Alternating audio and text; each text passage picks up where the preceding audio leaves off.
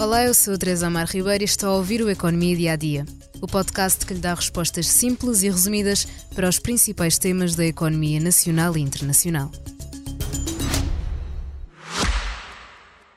Já visitou hoje o BPI Expresso Imobiliário?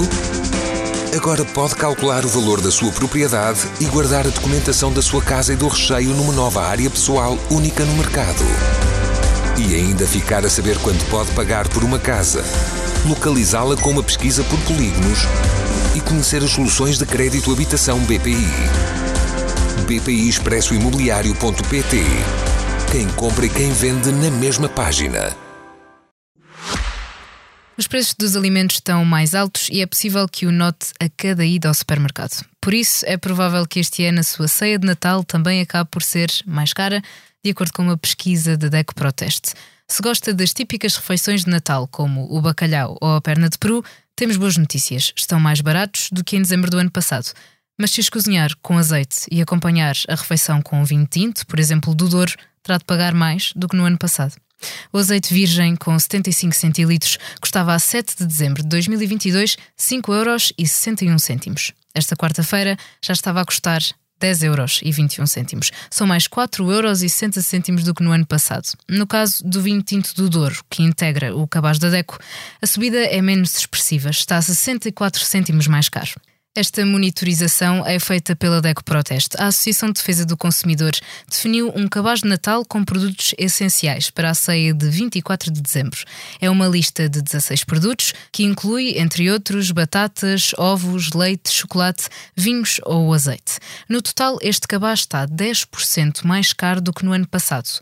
Um conjunto de produtos custa agora 50 euros e 80 cêntimos, mais 4 euros e meio do que no Natal de 2022. A DECO usou a mesma fórmula do cabaz de 63 produtos essenciais que monitoriza desde o dia 5 de janeiro de 2022, quando custava mais de 187 euros. Agora, a 6 de dezembro deste ano, o cabaz custa quase 229 euros. Com a medida do IVA zero em vigor, os preços começaram a descer, mas essa tendência acabou por se inverter em setembro. Desde então, tem sido registado um aumento gradual do custo dos alimentos, com subidas acima dos 20% no caso dos brócolos, azeite, alface ou as laranjas. Nas últimas semanas, o preço do cabaz chegou a superar o valor que se registava na véspera da entrada em vigor do IVA zero, tendo entretanto descido ligeiramente. Em janeiro de 2024, a isenção deste imposto vai terminar e estes 46 produtos abrangidos pela medida vão ficar automaticamente mais caros.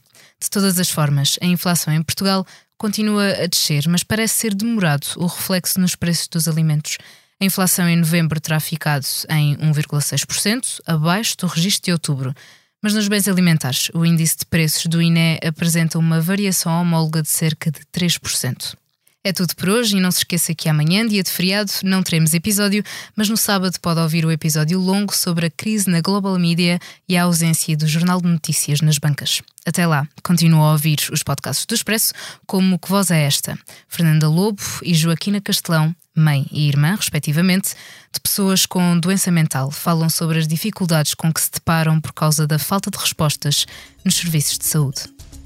Obrigada por estar desse lado. Se tem questões ou dúvidas que gostaria de ver explicadas no Economia Dia a Dia, envie um e-mail para tearribeiros.express.empresa.pt. Voltamos amanhã com mais novidades económicas. Já visitou hoje o BPI Expresso Imobiliário? Agora pode calcular o valor da sua propriedade e guardar a documentação da sua casa e do recheio numa nova área pessoal única no mercado. Ainda ficar a saber quanto pode pagar por uma casa, localizá-la com uma pesquisa por polígonos e conhecer as soluções de crédito habitação BPI. BPI Expresso Imobiliário.pt Quem compra e quem vende na mesma página.